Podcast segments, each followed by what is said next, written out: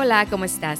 Bienvenido a mi podcast La Nutrición que va contigo. Mi nombre es Paulina Miller, soy nutrióloga, especialista en la educación del comportamiento alimentario. Este espacio tiene la intención de inspirarte a construir un camino de nutrición que esté en armonía contigo.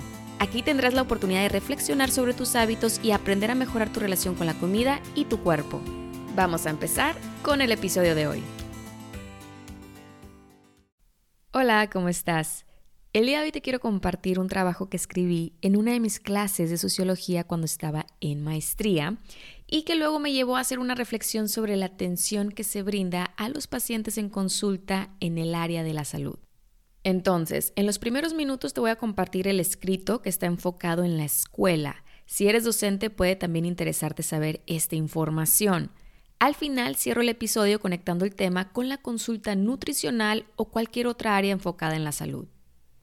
Recordemos que la educación se da en todos los ámbitos y saber esto nos permite enriquecer más el proceso de enseñanza-aprendizaje, sea el entorno que sea. La primera parte de la reflexión enfocada en la escuela la realicé a partir de la lectura de Ángela Valenzuela, que se encuentra en el libro La Escuela Incluyente y Justa, que es una compilación de textos, traducción y comentarios por Víctor Zúñiga. Mi escrito empieza así. A nadie le importamos. Desde esta frase producida por un sentimiento de exclusión y desconexión, comienza a reflejarse la injusticia que se origina dentro de una escuela por parte de los maestros. A veces por malentendidos o por la falta de interés de querer conectar con el alumno, y otras veces por creer que el contenido académico llega a ser superior que el jardín del corazón que también necesita herramientas para florecer. Como dice la autora, la injusticia se produce por la degradación del yo interno del alumno, cuando descubre que no es importante para sus maestros. Al ir leyendo comencé a relacionarme profundamente, puesto que había vivido personalmente una experiencia en la que se reflejó de forma muy clara la falta de simpatía e interés de una maestra por mis emociones. Cuando estaba en secundaria falleció mi primer perrita llamada Daisy, era la primera vez que adoptábamos una mascota por la que muchas emociones eran nuevas para mí. Daisy se volvió parte de la familia y su partida fue confusa y dolorosa. Al día siguiente de su partida estaba en clase y me fue imposible prestar atención. Me sentía abrumada y comencé a llorar. Fue entonces que la maestra me pidió salir del salón. Nos sentamos en una banca y me preguntó qué es lo que estaba pasando. Quizá ya tenía diferentes expectativas de mi sentir, porque al comentarle que Daisy había fallecido, se echó a reír, dejándome con un sentimiento de incomodidad y culpa por expresar mis emociones. De acuerdo a ella, la manera de aliviar mis emociones era comprando una nueva mascota. Lo que sucedió después de esta experiencia fue un acto de rebeldía frente a cualquier cosa que amenazara mi vulnerabilidad. Sentí que mis emociones eran irrelevantes y esto ocasionó una falta de motivación por estar presente en clases. Sin duda pasó por mi cabeza el sentimiento, a nadie le importo, lo que quebrantó cualquier relación que pudiera haber tenido con cualquier otro maestro por la acción de uno solo. Bien menciona la autora, una auténtica relación de respeto y aprecio debe iniciarse en la actitud del maestro. De otra forma, la relación pedagógica se rompe o al menos queda incompleta. La realidad es que resulta casi imposible que un aprendizaje significativo se dé en un ambiente donde abunda la desconfianza. Es importante que exista la iniciativa del maestro de crear una relación con el alumno en el que se exprese el interés por su bienestar más allá de lo académico, sino también en todas sus partes por igual. Y para esto resulta esencial que siga haciendo el intento de conectar con él en cada momento que tenga oportunidad. De manera que la injusticia se observa frente a la falta de equidad y de no brindar las oportunidades que necesita cada persona. Pero también se refleja cuando se deja de ver al alumno como un ser humano y que además de una mente que se busca desarrollar, también posee un corazón que necesita aprender a abrazar. Por lo tanto, pienso que el mejor método pedagógico es aquel que toma en cuenta la circunstancia actual en la que se vive se inspira de ella para motivar a sus alumnos y orienta su energía en cultivar un aprendizaje significativo, dejando huella no solo a nivel académico, pero también a un nivel social y personal. Y aquí termina mi escrito. Y recuerdo que al enviar esta tarea me quedé pensando un rato más. Me pareció claro que esta reflexión aplica en muchos ámbitos.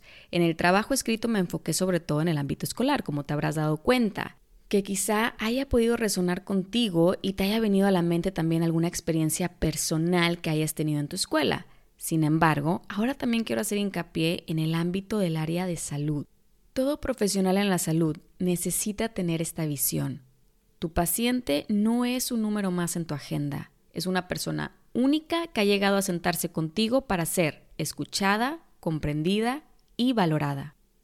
Toda inquietud y toda emoción que presenta una persona en el consultorio es completamente válida. Hayas escuchado la historia más de cinco veces, aunque tenga similitudes, ya es distinta por el simple hecho de que viene de seres distintos con diferentes antecedentes, perspectivas, experiencias y vidas. De hecho, en ocasiones en las que me ha tocado estar a mí como paciente en consultas médicas, he notado cómo a veces por prisa no se detienen a escucharme. Se nota cómo es un, ajá, ok, tómate esto y nos vemos en unos días y en un abrir y cerrar de ojos ya estoy fuera del consultorio sin entender exactamente qué fue lo que pasó. Sinceramente escucho mucho lo que mi intuición tiene que decir y cuando no me siento cómoda en una consulta de lo que sea, no regreso a ese lugar y prefiero mejor buscar una segunda opinión. A nadie le gusta sentir que sus inquietudes no son valoradas o que está exagerando o que solo está en su cabeza. Claro que también me he encontrado con doctores que se detienen a escucharme con paciencia. La verdad es que soy muy detallista para explicar las cosas y creo que en parte se debe a mi profesión, entonces valoro muchísimo cuando me escuchan con atención.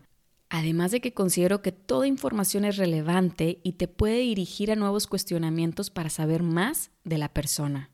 Y entiendo que hay una agenda que atender, pero quizá en lugar de querer abarcar un número alto de pacientes por día, sería mejor organizar la agenda de acuerdo al número de pacientes que se puede ver con atención, paciencia y escucha atenta. De verdad no entiendo cómo en un periodo de una hora se quiere ver a tres pacientes. En fin, el manejar mejor los tiempos tiene un beneficio para ambas partes. 1 el profesional de la salud continuará fortaleciendo su metodología de atención, desarrollando también un espacio seguro para sus pacientes. Y dos, el paciente podrá sentirse escuchado y en un entorno seguro, lo que lo hará también sentir la confianza de compartir su historia y lo que lo ha llevado a estar ahí en ese momento. Si no se conoce la historia de la persona, tampoco se conocerá lo que necesita para poder ayudarla. Una historia a medias dará como resultado una orientación y tratamiento a medias.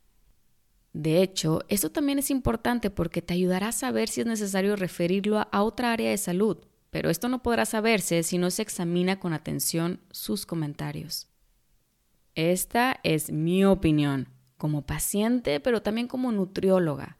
Busco organizar mi agenda de manera que pueda darle el espacio que merece a cada persona que confía en mí para escucharla con atención, respeto y empatía. Para mí es muy importante desarrollar un espacio seguro para poder proporcionar una orientación clara y precisa de acuerdo a lo que el paciente necesita en ese momento. Y que, como decía anteriormente, es imposible que se dé un aprendizaje en la persona en un ambiente donde no se siente segura y en confianza. Entonces, para concluir, si eres paciente y pasa por tu mente, no le importa mi situación y no te sientes escuchada, ahí no es. No olvides que tus inquietudes y emociones son válidas y merecen ser valoradas. Si eres profesionista, es tu obligación brindar un espacio seguro y atento a la persona que está sentada frente a ti. Organiza tu agenda de forma que puedas brindar a cada paciente el tiempo que necesita para una atención justa e integral. Y ojo, no se trata de una plática en el cafecito, se trata de una consulta en la que es importante desarrollar una relación de respeto y valoración.